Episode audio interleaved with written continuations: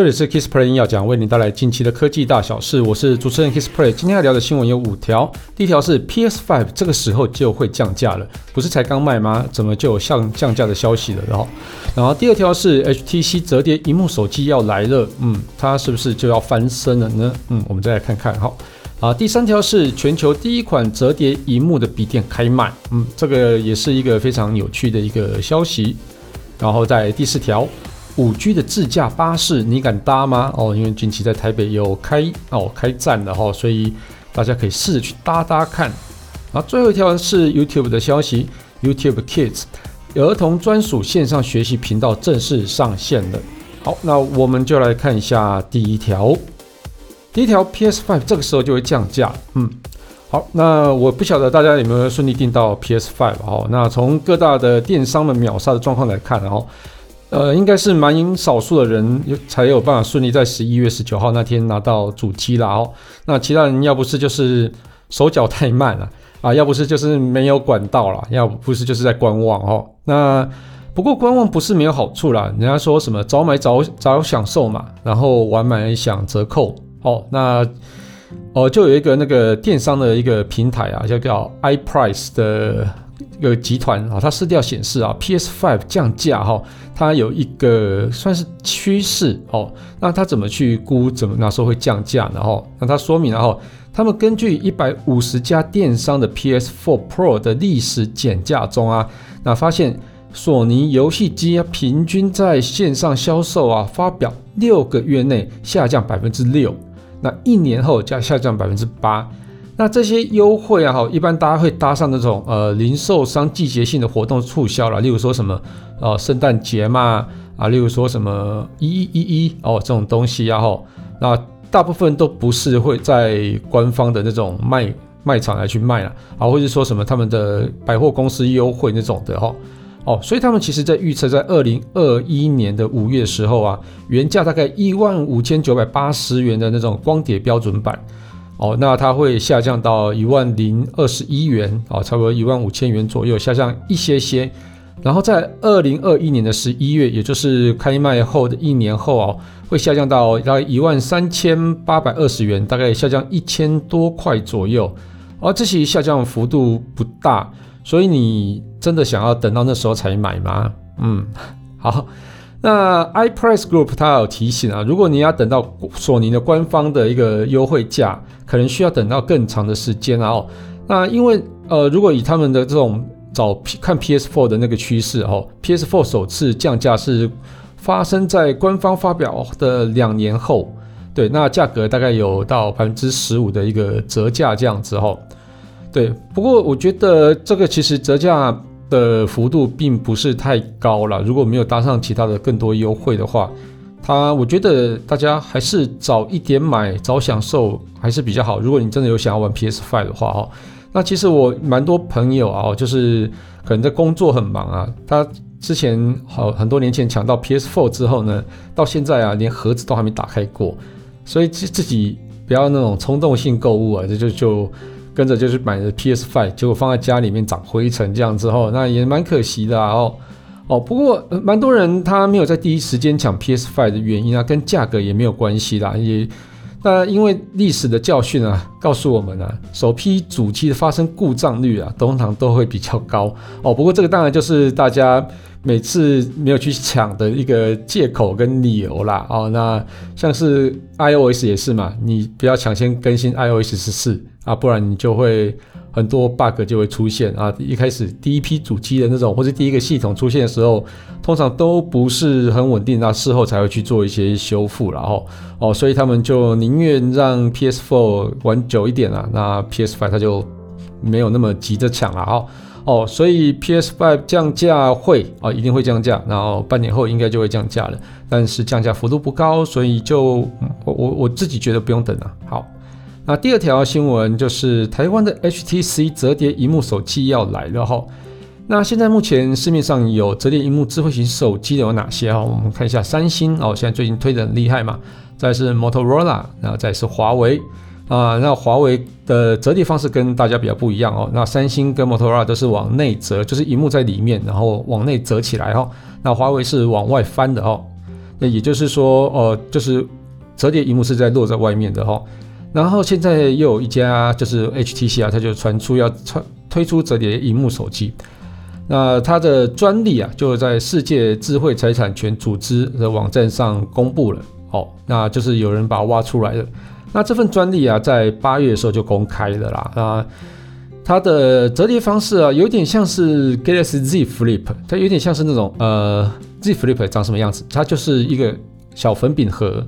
然后掀开之后，它就是荧幕这样子啊。不过 HTC 哈、哦，呃，不太一样哈、那它是荧幕在外面，所以你折起来是跟粉笔盒一样小小的哦。但是它折起来的时候，你你也是看得到外面的那里面的呃原本那个荧幕主荧幕这样子哈、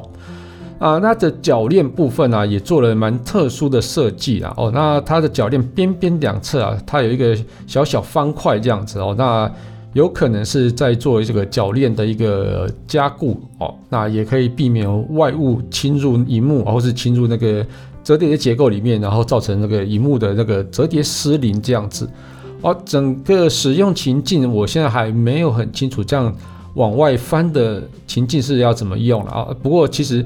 好用的地方就是说它折起来其实是相当的小哦。不过其实，在荧幕在往外设计的这种。就是外折式的那种的呃设计啊，我觉得缺点其实很明显就可以看到了，就是它缺点其实就是因为现在的折叠荧幕啊，它的坚固性都不是很好，就是说它比较容易刮伤，那也可能哦比较脆弱一点点。哦，所以其实那时候三星才是决定把折叠荧幕智慧型手机都是向内凹哈，因为你向内凹起来之后，以 Z Flip 这个手机来讲，向内凹之后，你把它放在口袋，放在哪里，其实你都不太需要担心。但是呢，如果你是荧幕向外翻的这一种的哦哦，我觉得你放在口袋里面，可能还是要加一个那个手机套吧，或者是一个手机皮套这样子，把它放在手机皮套里面才有。才比较方便放在口袋里面。如果如果以这样子情境来讲，实用性来讲，或许是荧幕向内折的会稍微好一些啦。哦，那以这种脆弱的程度来讲，哦哦，如果说以 Z Fold 2，三星的 Z Fold 2，照理说这么大的荧幕，你应该加上 S Pen。哦，才会比较好啊。不过其实因为它的荧幕相对比较柔软脆弱一点点，所以它至今也是不敢把 S Pen 加到 Z Fold 这个系列里面啊。啊，我觉得这个是也要等时间呐。哦，那目前的三星的那个折叠荧幕智慧型手机的荧幕，它其实已经有玻璃的 Cover Lens，就是保护玻璃。对，那这个保护玻璃是肖特做的，但其实认真说，它的坚固性还是没有。哦，像一般我们现现行的智慧型手机用康宁的那种 Gorilla 要来的好很多哈。那向外凹折的那种好处到底是什么呢？哈，它其实就是我们刚刚讲过啦，我们就是不需要打开荧幕就可以浏览内容。那像是哦，如果以 Z Flip 来讲哈，它外面的荧幕是小小的一个而已，那其实。你要看到内容，还是真的要把它打开，就比较没有那么的方便。那如果说 Z Flip 啊，或是 Razer 这种呃，这折叠萤幕智慧型手机，然后要做到更方便，那是可能是外面还要的那个辅助的萤幕要稍微再大一点点，可能会就会跟哦、HTC 这种呃这种往外翻的这种的体验要差不多这样子哈。所以或许啦，或许 Z Flip 啊、那可能接下来应该也有可能。在外面的那个辅助小荧幕，第二荧幕啊，要把它加大一些，这样子哈。那这个折叠三 HTC 的折叠智慧折叠智荧幕智慧型手机啊，哈，它背面有配置三镜头啦，然后它没有第二显示荧幕，对，因为它也不需要，因为它是向外翻的。那如果实际贩售之后啊，哦，就规格还是会有会有所差异啊，还是会有调整啊。哦，不过其实 HTC 要要到今今年，如果它真的要推出智慧型，就是折叠荧幕智慧型手机的可能性，我觉得并不是太高哦。他们今年它推出了两款手机啊，一款是五 G 五 G 的中阶机。对，那以以往 HTC 在前几年因为不是太好啊，所以他们有点那个手机推出的策略也都很蛮模糊的。哦，那今年推出了这个这两款中阶机啊，好像是比较。有方向一点点的啦，那卖的好像也算是不错的，所以如果你现在又推出那个折叠荧幕智慧型手机，好处呢，它是可以打响他们的 HTC 的名号，重新磨亮它的这个招牌这样子。但是坏处呢，因为这个折叠萤幕智慧型手机所要投入的的那种研发成本、制造成本其实相当高，万一又卖不好，万一又卖不好的时候呢，啊，它就会面临到非常大的困难哦。所以这个到底它哪时候会推出了？我预测应该。最快应该是明年中，应该是有机会推出的哈。不过那时候大家的折叠荧幕智慧型手机可能慢慢都出现，所以到那个时候推出，可能还是得打价格战吧。嗯，好，因为 HTC 这个品牌在全世界的品牌力已经哦，随着时间慢慢的削弱啊，所以要让它重振旗鼓，其实还是要需要花费蛮大的力量的。好，那接下来这条消息呢是折叠荧幕。的笔电哦，不是手机的哈。那折叠荧幕最近我在我们的节目中常常去聊这件事情啊。好，那这个总算有一个比较不一样的东西哈。那其实我先前有讲过哈，折叠荧幕这件事情用在手机上，我觉得并不是那么的必要跟实用。那我觉得真的必要跟实用，其实就是在平板跟笔电上啊。例如说，像我们之前有讲过 Z Fold 2这个东西哈，它折起来是一只小小的手机，打开之后就是一个变比较大的平板啊。这个整个在应用性上会稍微再好一些哈。那这个这就由 Lenovo 来推出的，它九月三十号就推出那种 ThinkPad X1 Fold 啊，这 Fold 就折叠的意思哈。它是全球第一款的可折萤幕智慧型，不是智慧型手机，是笔电。啊，美国官网已经开放预购了，定价蛮昂贵的，呃，大概折合台币七万二。好，那如果以这个定价来讲，哈，还比 Z Fold 2要来得低一些。所以你要花七万多块去买折叠荧幕智慧型手机，还是要折叠荧幕的笔电呢？哦，这个就让大家自己去思考一下了。那我自己觉得，呃，Z Fold 2它其基本上它有点跳脱。智慧型手机的一一这个概念啊，而是一个叫做时尚配件的那种感觉哦，所以我觉得买 Z Fold 2的人大概都是比较呃有想尊荣的那种，享受大家大家尊荣的目光的那种那种样貌了哈。好，那 ThinkPad 呃 X One Fold 的折叠概念啊，它其实哦蛮大家应该都不是很陌生啦，因为我们节目中也蛮常讲的哦。哦，它就是一样，就是用可挠式的一个 OLED 显示器加上铰链这件事来组合而成的哈，所以它的那个在铰链部分呢，会有做蛮大的一个呃，为了荧幕安全所做的一个设计这样子。那它使用十三点三寸的两 K 二 K 哈可挠式的 OLED 显示器，那铰链的结构啊，它是比较厉害的哈，它可以让荧幕在摊平底下哈，保持荧幕的平整。哦，因为其实，在以 Z Fold 2来讲，它中间其实会有一个预留的一个凹槽，就是在你折叠的时候啊，不比较不会让荧幕受伤的这种设计方式啊，所以呃，ThinkPad X1 Fold 能够做一个比较平整的设计，我觉得是还蛮好的哈。那它跟一般的笔电一样哦，它可以做九十度弯折，也可以随意的角度弯折哦，所以你把它折起来之后呢，你就可以底下的键盘当虚拟键盘使用。那你也可以把它水平打开，那就是跟书本一样浏览内容，好，或者是说你可以把它打开之后变成更大的荧幕。哦，那它就可以去加购一些立架和实体键盘啊，来去把它当当成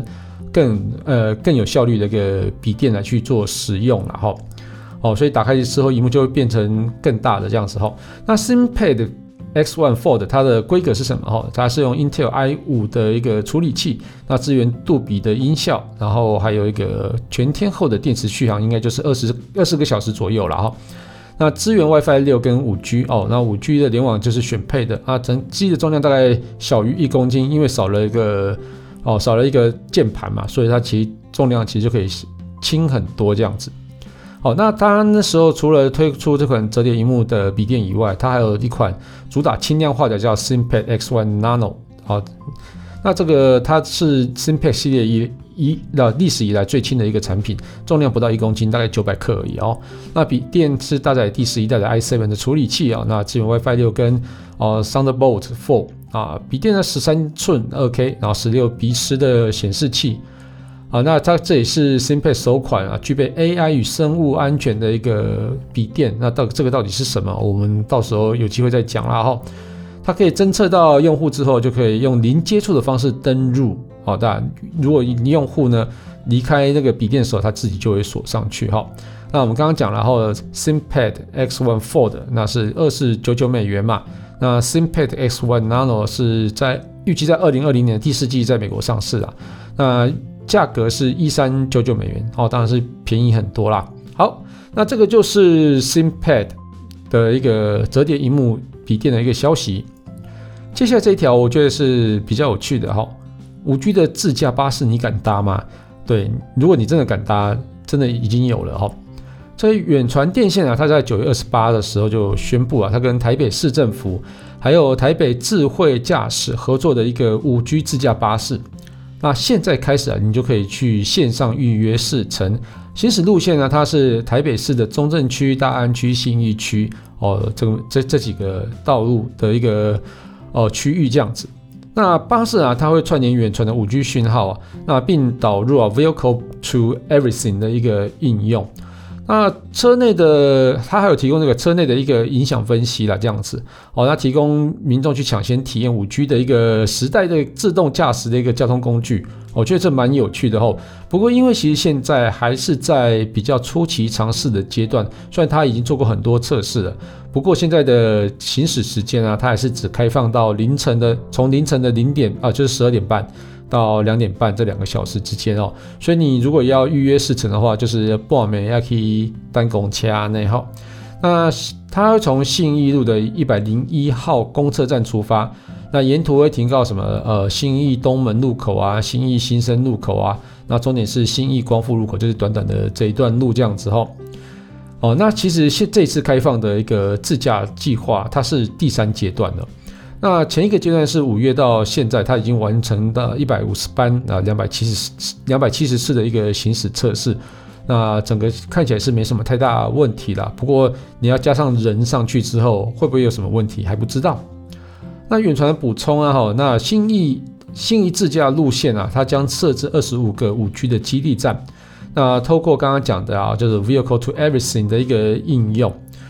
啊，自驾系统啊，可以及时警示呃行人、车辆侵入车道，还有闯红灯的危险行为啊，所以车辆就可以做出比较确保安全的一个行驶反应。那车内啊有安装摄影机啊，如果说 AI 去辨识到乘客跌倒，那会马上回报给后台，那并行并且进行那个紧急的一个处置哈。